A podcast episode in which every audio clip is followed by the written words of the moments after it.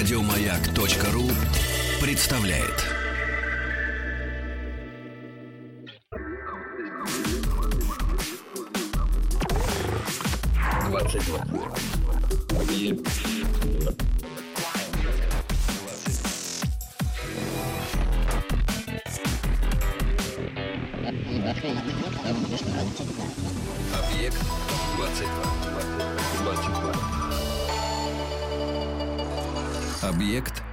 22. Откуда-то берутся совершенно пустые дни, причем очень часто они, м, бывает, совпадают с такими явлениями. Знаете, а, разные люди, я не знаю, к какой области исследований их отнести, а, но они ежегодно определяют, какой день в году будет самым лучшим для начинания новых дел, для успокоения сознания, для того, чтобы как-то разрулить все то, что кажется не очень правильным. И в этом году понедельник, 20 апреля, был объявлен таким днем, который, как мне кажется, оказался очень пустым. И даже научный мир э, падкий и все время предлагающий нам какие-то открытия, и, и то, что как-то сегодня сегодня как-то не очень. Все обсуждают про то, то, что дикие шимпанзе э, смотрят по сторонам при переходе дороги. Или вот ученые нашли самый богатый бактериями народ, какое-то племя, там где-то, которое э, даже на антибиотики реагирует как-то совершенно э, по-другому. А нас решила Марс колонизировать где-то приблизительно к 2030 году уже окончательно. Так что бог с ним с понедельником 20 апреля. Из колонизации Марса тоже сегодня хочется как-то на Землю. Что-то вот к Земле-то потянуло в хорошем смысле этого слова. Это «Объект 22». Я Евгений Стаховский, и здесь уже Варвара Добровольская, фольклорист, кандидат филологических наук, э, заведующий фольклорно-этнографическим отделом Государственного республиканского центра русского фольклора. Все как-то вот так вот объемно и серьезно. Варвара, здравствуйте. Добрый вечер, утро, Да, ночь. все на свете, Да, конечно. в зависимости от того, кому мы это говорим. Ну, как что- минимум друг другу, да. Ну, если жаворонком, то уже доброе утро, а если совом, то как раз добрый день. Добрый день. На- потому что как раз А начинается. как раз конечно, спят. конечно, да. Хорошо, что вы добрались. Спасибо вам за это большое, что нашли время и, Ну, надеюсь, снегом не добрались хорошо. Да, прекрасно. Это отлично. Это, прекра- это уже как-то обнадеживает. Сегодня мне очень хочется поговорить с вами про сказки. Причем не, не просто про сказки, а про русские сказки. Причем как бы не, не то чтобы совсем про русские сказки, а про женщин в русских сказках. Учитывая, что, в общем, это такой пласт, с парнями как-то, мне кажется, все понятней даже. А вот э, девушки и их образы, которые появляются в русских сказках, периодически вызывают э, какие-то вопросы, тем более, что они действительно, ну вот эта палитра очень ведь э, широка, начиная от девочек, например, да, которые идут спасать э, своих братьев, недотеп, прям скажем, и заканчивая прекрасными чудесными старушками, которые, с одной, а, с одной стороны, одни люди воспринимают как какое-то такое вселенское зло, если мы говорим, например, о бабе Еге, а с другой стороны, в общем, ну, мы же знаем, сколько раз они помогали э, путникам, и э, те находили то, что им нужно было найти. Ну, в общем, собственно, если мы будем говорить о девушках в русских сказках, то надо понять, что как бы вот когда мы говорим там героиня русской волшебной сказки. ну, Совершенно непонятно, кто это. Да, вот мы при этом эту героиню русской волшебной сказки, ее как бы возрастной ценз, что называется, от 7 до 170, Мгм. да, и все очень хорошо, потому что героини, собственно, сказки для человека, который не занимается сказками, а который их читает или который ну, вдруг ему так крупно повезло, что он их слушает в живом исполнении, является, в общем, любой персонаж женского рода, да? Потому что сразу возникает вопрос, что героини в сказках могут быть хорошими, плохими, старыми, молодыми, красивыми, уродливыми. В общем, они разные. Ну, такой вот Ну, нормальные люди вроде как. совершенно ненормальные. Совершенно ненормальные Совершенно ненормальные, а сказочные, сказочные люди, потому что надо, как бы, в общем, понимать, что большинство героинь сказки это все-таки э, героини мира другого. То есть, если как бы предполагать, что все-таки сказка рассказывает о конфликте как бы этого мира и мира иного, то вот женщины, они все-таки тяготеют к иному миру. В то время как мужчины, конечно, герои этого мира. Хотя нет, конечно, в этом мире тоже девушки присутствуют.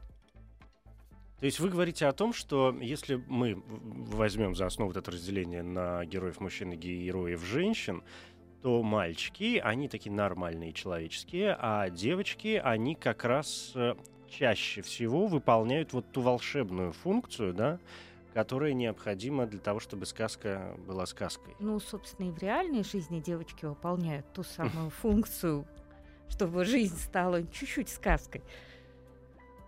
Если мы будем разделять, и вообще, ну вот если пойти с, с самого начала, насколько женские образы русских сказок бывают э, заимствованы, скажем, из каких-то других, э, из геро- героинь других народов? Потому что когда вы говорили о том, что бывают злые, добрые, что-то еще, какие-то образы. Ну вот образ мачехи, например, понятно, что он какой-то, вот, по моим ощущениям, не очень русский, да? мачехи появляются, как правило, в каких-то сказках, которые пришли к нам там из Германии или из Франции. Да нет, побойтесь Бога, конечно, мачеха это наша родное, наша мачеха. наше родное, как то есть другое дело, что мачеха есть и у немцев, и у французов, и у индейцев в Полинезии. Другое дело, что у индейцев в Полинезии она как-то менее злобная, чем, чем наша, чем, э, так скажем, у европейцев. Но, тем не менее, это как бы персонаж такой мирового фольклора. А, заимствованные очень минимальные персонажи. Какая-нибудь восточная царевна, вот она... Шамаханская. Шамаханская, может быть, заимствована. Есть, конечно, сказки, которые сами по себе заимствованы, да? Есть сказки, которые заимствованы у восточных народов, есть такие. Э, есть сказки, которые возникли под влиянием, ну, так скажем, уже христианства, да, то есть как более поздние. Есть сказки, которые заимствуют очень интересный вариант. Я его очень люблю. Это вариант, когда была, был русский дворянин, у него была нянюшка. Нянюшка рассказала сказку. Дворянин ее записал так, как мог, приукрасил, разукрасил. Сказку напечатали в лубочных изданиях, народ эту сказку прочитал, теперь мы как бы имеем маленький цветочек, при этом все знают, что это Аксаковский аленький цветочек, потому что э, там как бы есть все атрибуты литературной сказки, но Аксаков-то ее знал в народной версии. Но, к сожалению, вот народная версия аленького цветочка уже очень-очень редко встречается. Так, и так-то сказки вообще встречаются редко. Но вот Аксаковский аленький цветочек, он как такой популярный. Дошел до нас. Дошел до нас. Да, очень много всяких лубочных сказок было, в, ну, где-то в начале века, да, когда лубок существовал как вот лубочная литература, у нас появлялись всякие сказки в устном исполнении, но это были пересказы лубочных произведений. Ну и потом совершенно невозможно предсказать, что в голове у русского человека служится как сказка, да. Иногда мы записываем индийское кино как сказку, да, какой-нибудь там, ну, буквально Зиту и Гиту, да, там вот как тебе это рассказывают во всех подробностях, как некий сказочный текст. А иногда тебе точно так же, как сказочный текст, рассказывают, например, Пушкинскую барышню крестьянку. Ну, там, как бы, майскую ночь или утопленницу Гоголь просто вообще держит как бы первенство да, вот его рассказывают. Хотя для Гоголя как бы основой послужили не сказки, а как бы тексты несказочной прозы, да, то есть то, что называется вот быличками, мифологической прозой. Ну да, вот эти рассказы Гоголя, они ведь не воспринимаются почему-то как, действительно, ну, я не знаю, мне кажется, мы их не воспринимаем как сказки. Мы их не воспринимаем да. как сказки, но вот люди, которые живут как бы в традиции, которые как бы чувствуют, что это вот, то, что вот ученые говорят, вот фольклоризм литература, вот этот фольклоризм литературы вот чувствуется народом, но переосмысляется, и как бы вот эта вот граница сдвигается в сторону сказки всегда причем. Есть разница между сказкой и, например, таким жанром, как э, былина, потому что там в былинах Конечно, ведь есть. тоже много, скажем, фантастических Для начала вещей. былину поют. Угу. То есть мы привыкли, что ну, зная из знаний школьной программы, что былина это рассказ о богатыре, да, который как бы нам, опять-таки, в школьном учебнике дается в прозаическом варианте. Былина это не прозаический текст. Это текст, который определенным образом сказывали, да, таком сказители называются. Они его пели, музык... его можно положить на ноты, да, расшифровать, положить на ноты. Этот текст, как бы, можно сказать, что стихотворный, да, там, как из славного из города из Мурома, из того села из Карачарова, выезжал удаленький родный добрый молодец, он стоял во утреннем в Амуроме, а, а аль к обедне хотел поспеть в Востольный Киевград, да. То есть текст ритмизован, текст не является прозой. Сказка — это прозаический текст. Его рассказывают. Там, там могут быть песенные вставки, да, какие-нибудь козлятушки ребятушки, отваритесь, отопритесь, ваша мать пришла, молочка принесла. Чаще всего в детских сказках есть вот такие вот музыкальные вставочки. А в традиционных сказках, то есть то, что, собственно, называется, собственно, сказки, сказки волшебные, это длинные тексты, которые рассказывались иногда двое суток, ну, в смысле, две, два вечера, иногда три вечера, то есть такие сериалы. История с продолжением, да. Да, это тексты прозаические, чаще всего мужские, ну, бывает, конечно, женские. Но ну, я к тому, что образы, например, переходили э, из э, былин в сказки, из сказки в былины. Потому что если мы берем былины... Нет, а вот из былина в сказку да, потому что очень много текстов, которые просто рассказываются в прозе, то, что существовало. Ну, былинный текст требует э, очень большого мастерства. Сказочный, хороший сказочник тоже как бы очень хороший мастер, но очень часто он из, просто как бы пополняет свой репертуар из других жанров и рассказывает несвойственные сказки тексты в сказочной манере. Очень часто. Очень часто использую как раз вот мифологическая проза, которая начинает рассказываться несвойственной ей как бы манере сказки – былины пересказываются в прозе, как сказки, литературные произведения. То есть сказочники, если он профессиональный сказочник, он набирает свой репертуар из чего только угодно.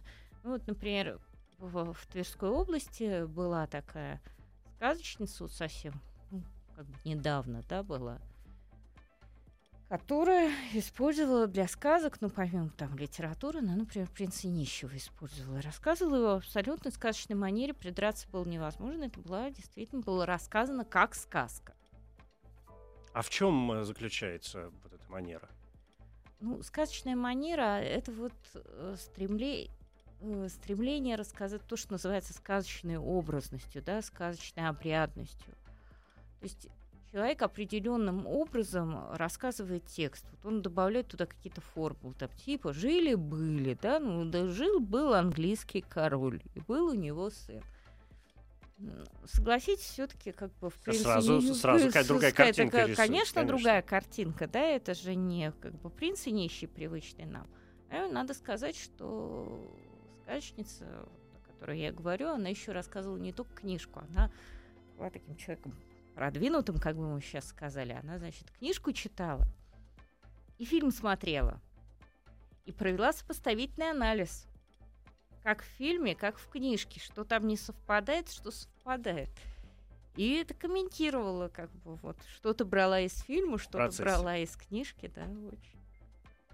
Давайте, да, давайте вернемся к э, женщинам. Почему для нас э, так важно, скажем, выделять женские образы в какую-то такую отдельную а, категорию, а не смешивать их, э, ну, ну, герои и герои, казалось бы. Какая разница, какого они там пола, возраста, да, собственно, да, статуса? собственно говоря, как бы лично вот нам с вами как бы совершенно должно быть все равно, если как, ну, ну мне-то не все равно, я, потому что я сказковед, а э, вам-то должно быть все равно, какая вам, зачем вам делить персонажей? Вы можете их даже как бы героями не называть, можете даже персонажами просто обзывать сказочно.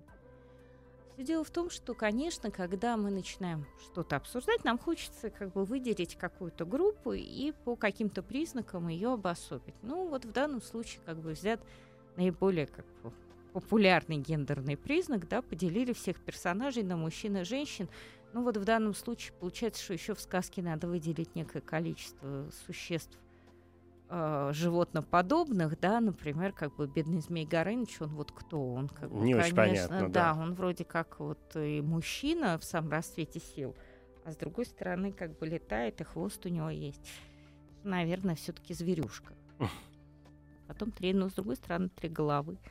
Пойди разбери. Да, в общем, Ну, обычная бы, история. Да, ну, в общем, как бы... Вероятно, какая-нибудь царевна вполне себе была довольна Мгм. Змеем Горынычем, да, пока он ее не съел. Так что Ну, то есть, ну, я- я мы- понимаю, мы да. лю- любим как бы вообще вот человеку свойственно все как бы раскладывать по полкам. Он он может Ну, признаваться или да. не признаваться в этом, но ему хочется как бы поделить. Да? Вот он делит персонажей на мужских и женских. Ну, поделил. Дальше как бы он их может еще поделить по возрасту. Да? Девочки, э, женщины, э, престарелые дамы, да, бальзаковского Но ведь у возраста. каждой будет какая-то своя роль и своя функция. Безусловно, да. Во-первых, э, поэтому сказка это как бы некий такой немножечко неправильный как бы мир, то есть непривычный нам. И поэтому как бы такое деление, оно, конечно, мо- может существовать, но намного более правильно делить э, персонажей на персонажей этого мира и персонажей волшебного и нового мира. Собственно, на самом деле в сказке крайне мало персонажей вот совсем как бы этого мира. Особенно если они по гендеру принадлежат к женскому роду. Да? Как бы все-таки что-то такое чувствовали наши предки, что женщина это не совсем как бы то же самое, что мужчина. Никакое равноправие как тут не помогает. Поэтому деление было как бы простое. Да? Были всякие невинно гонимые героини, которые вроде бы как считались персонажами этого мира, но им тут же давали какого-нибудь мифологического помощника, который им, грубо говоря, помогал. Ну, например, крошечка-хаврошечка.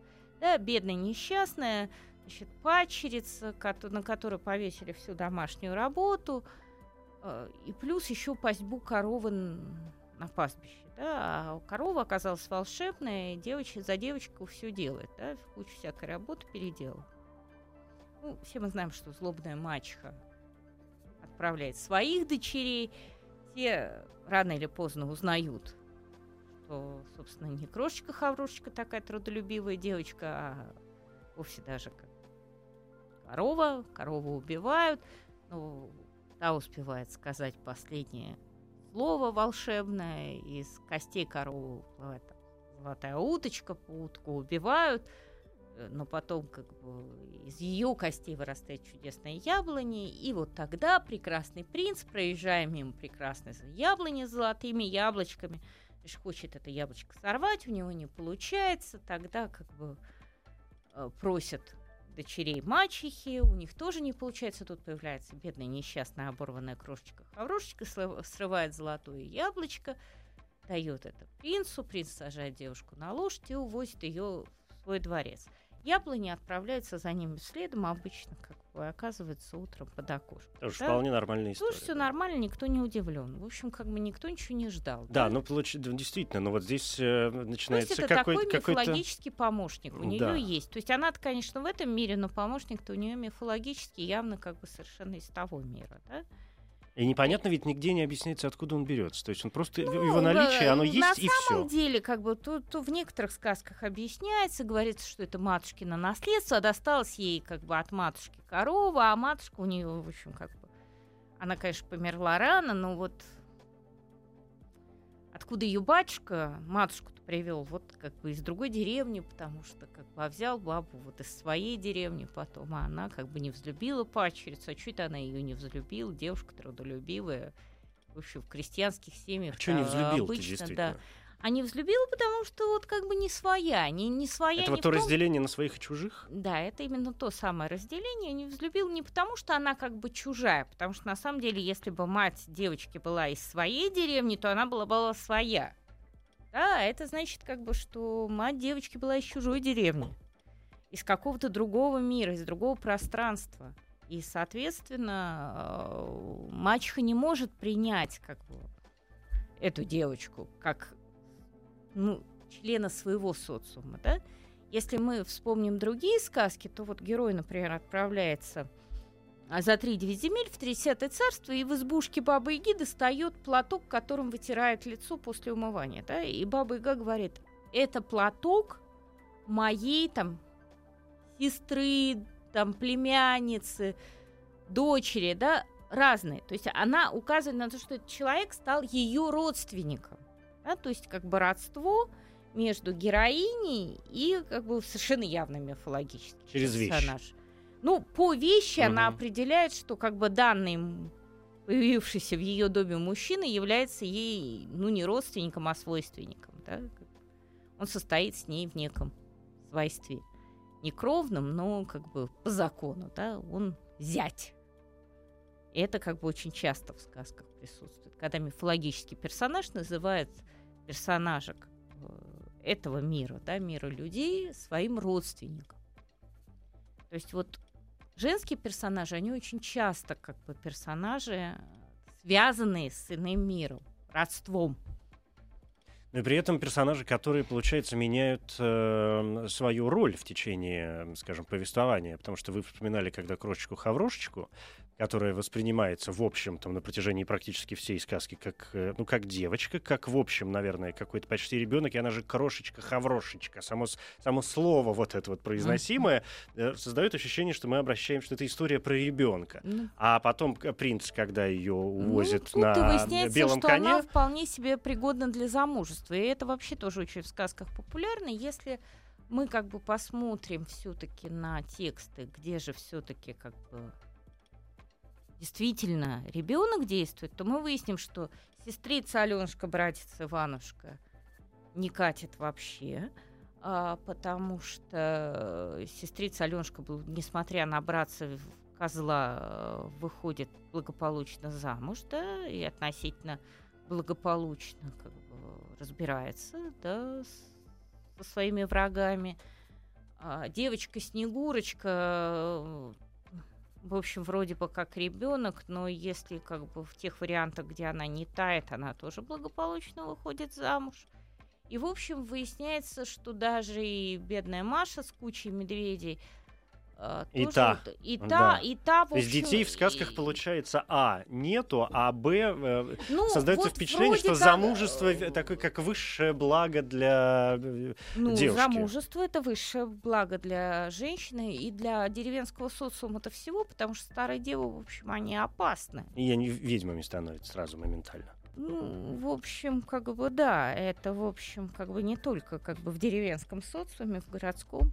Они, правда, называются не ведьмами, а стервами, но. Но суть-то не но суть, в общем, не меняется, да.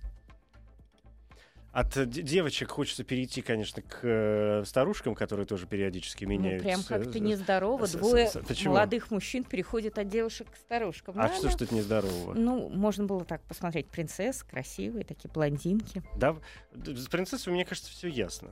Да? Да. Хотя я не сомневаюсь, что, конечно, вам есть что сказать по этому поводу, но об этом через минуту. Объект 22. Варвара Добровольская, фольклорист, кандидат филологических наук. Говорим об э, образе женщины в русских э, сказках. Принцессы, говорите? Ну, принцессы. Княгини всякие, красивые какие-нибудь. Еле... Как это? Василиса была премудрая, а Елена была прекрасная.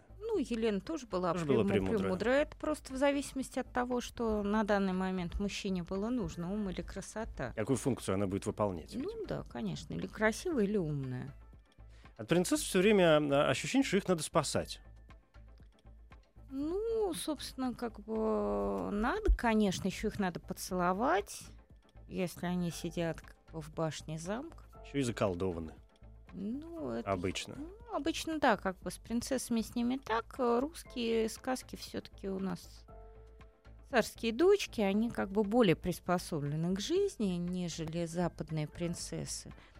Они как-то занимают активную жизненную позицию, борются за свое счастье как бы, очень активно, но вот э, как раз с героинями сказок, с ними, вот такими героинями, очень интересно, потому что если мы зададим вопрос, как выглядит героиня сказки, то, скорее всего, мы получим очень разные ответы.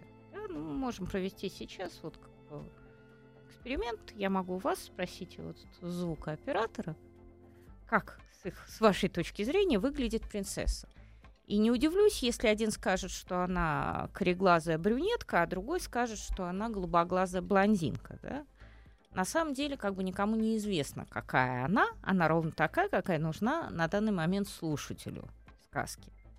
Она просто красивая. Да? принцесса, у нас, э, царская дочка, она у нас красивая. Ну, у нее максимум золотая коса, Варвара. А это Варвара ниоткуда, краса. ниоткуда не следует. Есть Мария черная коса. Коса тоже, опять же, может быть, кому что нравится. Единственное, как бы вот такое вот яркое описание красоты неземной присутствует в сказках как бы в сборнике Афанасьева, ну и иногда в сказках народов Сибири появляется, ну, ру- русских поселенцев Сибири. да. Она такая красивая, что у нее мужичок из косточки в косточку переливается. Не уверена, что это такая вот большая красота. Сложно себе даже представить. Вообще не, Ну, не очень понятно, не что, зем- что имели в виду. да. неземная. Ну, тонкость кожи, скорее всего, Мгм. что она такая у нее прозрачная, что мы видим, как... Мысли бегают. Да, видимо, да. А почему вот эта описательность вообще не свойственна русским сказкам? А, Она действительно не свойственна. Действительно, русским сказкам абсолютно не, не свойственно, э, вообще не свойственен портрет, э, уж по крайней мере героини. То есть нам нас как бы заставляют, с одной стороны, поверить в то, что героиня красива, она так красива, что как бы герой ради нее совершает определенное количество подвигов, да? А, и э, с другой стороны, это заставляет как бы работать воображение того, кто слушает сказку. Вот она так красива, как она красива, да? Вот она в западных сказках, на, а- особенно в восточных сказках, нам будут расписывать, какое у нее лицо, она луналикая, и глаза у нее как миндаль. А у нас вот она просто красивая. Еще иногда бывает умной. Если очень сильно повезет, да. Нет, ну не если очень сильно повезет, а если как бы она недостаточно умна для того, чтобы казаться абсолютной дурой. Ощущение от э, цариц, от, от царевен, точнее говоря, Да, да, от принцесс, э, ну, я не знаю, у меня складываются два образа совершенно точно в голове. Первый — это а, вот та заколдованная царевна, которая, ка- ка- которую какая-нибудь ведьма ради Да, какой-то своей цели. время проблемы, да, да, да. проблемы, и она то в какой-то лягушачьей шкуре, то она где-нибудь на дне морском, то бог знает, что с ней происходит. Это такой первый образ. Второй образ — это, может быть, даже слегка неприступная такая барышня, которая задает задачки э, соискателю на свое Ну, вы еще сердце. забыли, что есть еще такая воинственная девушка, которая как бы ездит с мечом. Воительница. Да, такая героиня э, При этом она обычно обладает чудесными диковинками, то есть именно у нее как бы в саду растут молодильные яблоки, живая вода, э, очень часто и масса всякого другого чудесного имущества находится. Ну, на самом деле, действительно так. Значит, есть заколдованные всякие героини, но обычно как бы они на самом деле не в честном поединке заколдованы, да, потому что все-таки, когда э, мы имеем дело с Василисой Премудрой, которая прыгает в образе лягушки-царевны, то это был честный поединок с Кощеем, и она проиграла. Он оказался сильнее и превратил ее в лягушку. А Иван-Царевич, естественно, оказался глупее и сжег лягушачью шкуру за три дня до истечения срока. Заметим себе, Кощей играл тоже довольно честно в самом начале, потому что заколдовал ее не на всю жизнь, а только на определенное время. Не такой уж он и вредный, оказывается. Да он вообще как бы Милаш. ду- ду- душевный человек. О, Вот. А, Что касается, например, героинь воительницы, да, то там вообще как бы она очень самостоятельная женщина. И детей потом растит сама. И только уже когда вырастила их, то едет к герою как бы разобраться, Мгм. Зачем же он как бы все это натворил? А еще есть некая часть таких героинь, они такие пассивные, там палец веретено или там Это нелепая случайность. Да, да, такие нелепые случайности. Ну, на самом деле, как бы все закономерно, они нарушают определенные запреты, и в результате этого как бы неким образом страдают, а герой должен их спасать. Собственно, он это и делает. И сказка, собственно, посвящена обычно тому, как ну, спасению. Надо спасти Спасение вообще нарушившего... мотив. Да, ну, конечно, нару... нарушили запрет, последовало наказание за нарушение запрета, и дальше герой расхлебывает всю сложившуюся ситуацию. В большей или меньшей степени. Но иногда есть такие героини, они вот, ну, в общем, почти пассивны. Да? Герой там совершает все, а она сидит себе в башне, и, и ждет, когда он допрыгнет до 12-го венца. Ну, вот, когда уж он допрыгивает, тут она как бы, значит, не теряется, потому что понимает, что если второй раз уже может не допрыгнуть, и, соответственно, как бы ставит ему печать на лоб. И потом по этой печати его узнает и, значит, под венец несчастного. Но поскольку он как бы из социальных низов, а она опять-таки царская дочка, то он особо не сопротивляется. Вот этот мезальянс, он вообще важен для русской сказки? А, да, для сказки вообще как бы вот мезальянс это такой любимый мотив. Любимый мотив. И не, как вы объясняете, зачем вот он нужен для сказки? Потому что если сказка ложная, в ней намек, вот хотелось бы понять, в чем же тут намек. Ну, намек на самом деле, что социальный, социальный статус может поменяться, да, как бы у человека в любой ситуации. Но здесь очень важно то, что сказка на самом деле это некое испытание героя, и это некое такое отражение, очень-очень такое зыбкое, но все-таки отражение обрядов инициального характера, то есть обрядов посвящения, когда герой э, как бы перерождался в новом качестве, да, получал новые несвойственные ему признаки. Вот в данном случае он получает как бы социальный статус. Он становится женатым человеком и, соответственно, еще и как бы поднимается по социальной лестнице. Да? Из дурака превращается в царского зятя. В общем, как бы, может, дураком и остается, ну, как бы зато... Но зато царский зять. Зато, зато Тоже как величайшая зять. заслуга. Вроде как к чему мальчику еще стремиться. Надо да, жениться на царевне, в общем, это ну, главная задача. это, в общем, главная задача любого мальчика жениться на царевне. Или убедить себя в том, что ты на царевне женился. Так, может быть, даже лучше. Ну, спокойнее, во всяком случае. Угу. Если мы говорим о типологии и переходим, ну, я не знаю, у меня вот сложилось ощущение, что, значит, с детьми все очень плохо, и они практически отсутствуют, но в любом случае оборачиваются какими-то девушками, в конце концов. Ну, в процессе, вполне... в процессе сказочного сюжета да, вырастают. Да, вполне годными для замужества э, принцессами, царевнами тоже. В общем, как-то все приблизительно ясно. Остаются, а в, а в, а в сиротские девушки и вот эти какие-то падчерицы бесконечные, вот эти, вот, соци... вот эти крестьянки. Не, они тоже потом же, они же тоже у них. Но же, они все у них выходят замуж за принца. Хорошо, да, как бы мы все выходим. Принц, ну, без белой лошади, да, но финистым ясным соколом прилетает. Она, в общем, тоже не совсем крестьянская девушка. Она там обычно купеческая дочь, да, ну, такой вот как бы некий так, третье сословие. Он бывает, конечно, крестьянской дочерью, но обычно купеческая, да, вот всякие, которым всякие летают заморские гости в виде финиста ясного сокола и аленького цветочка, чудища заморского.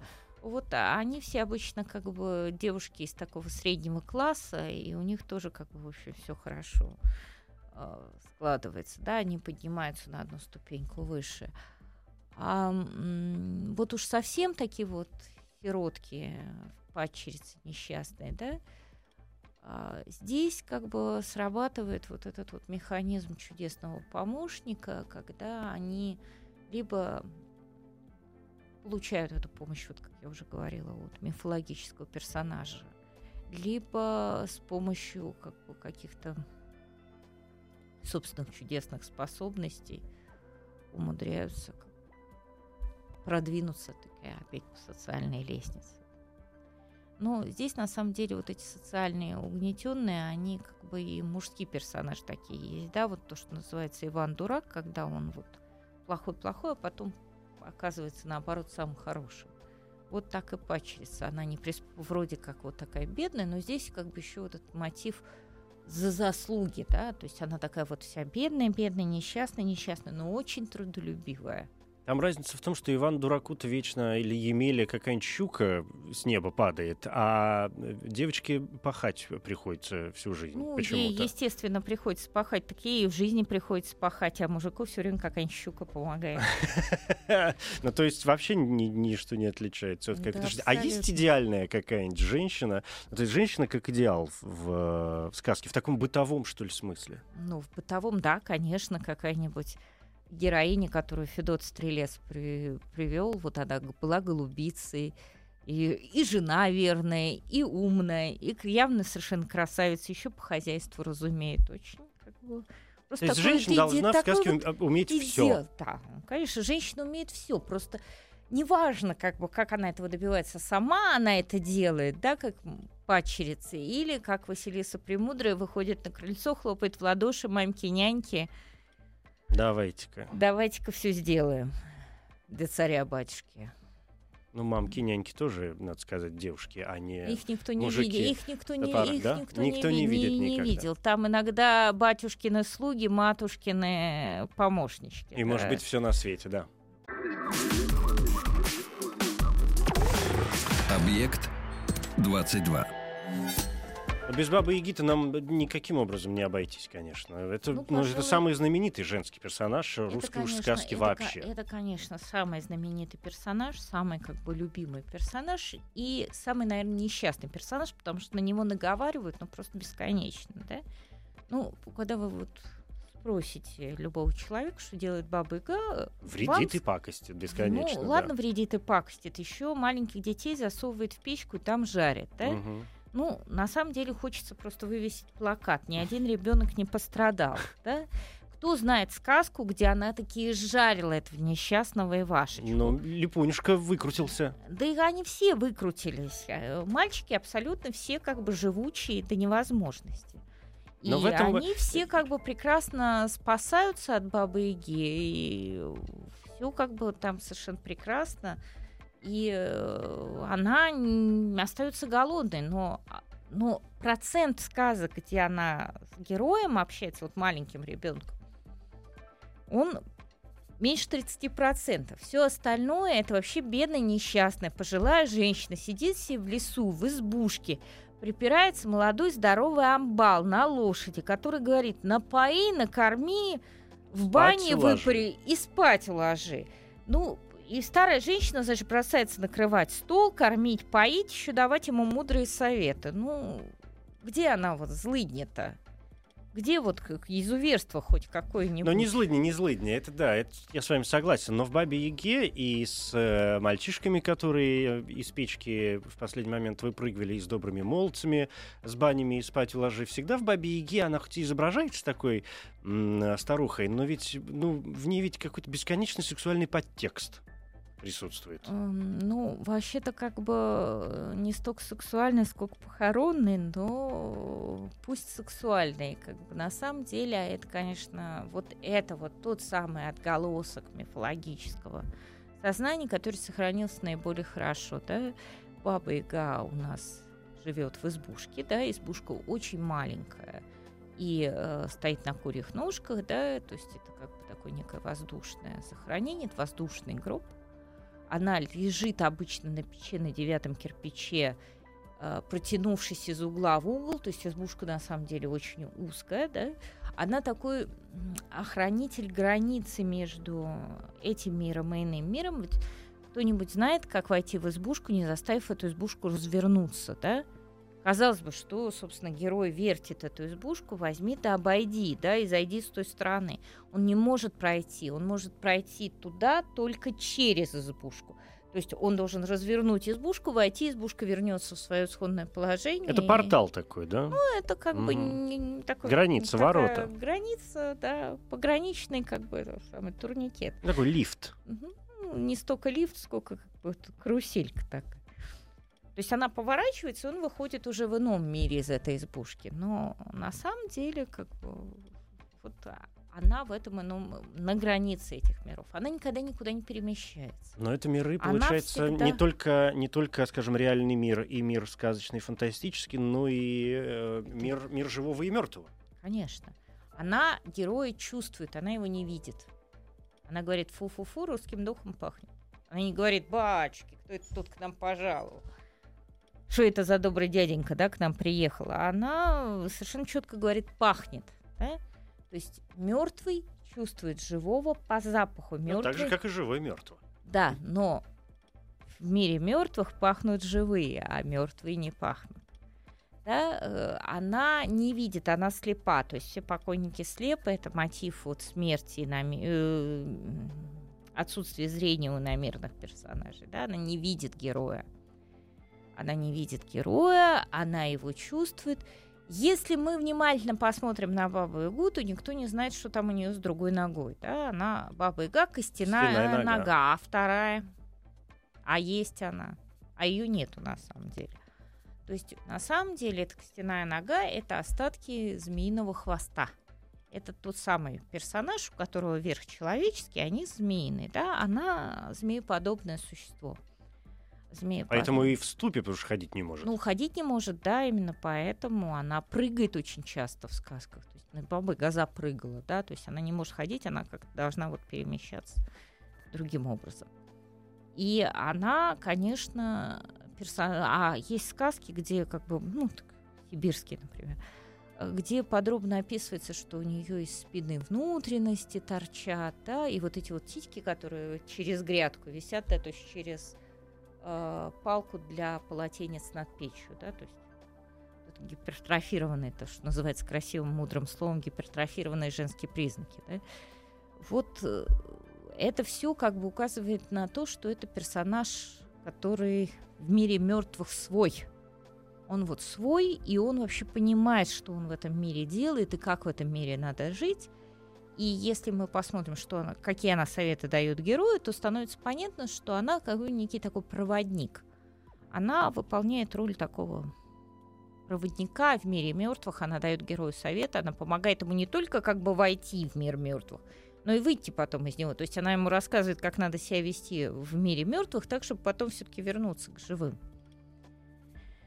И, в общем, э, она как бы такой первопокойник, да, то есть она прошла эту смерть, и она Она знает может, все ну, больше она может всех. рассказать, да, она больше всех знает.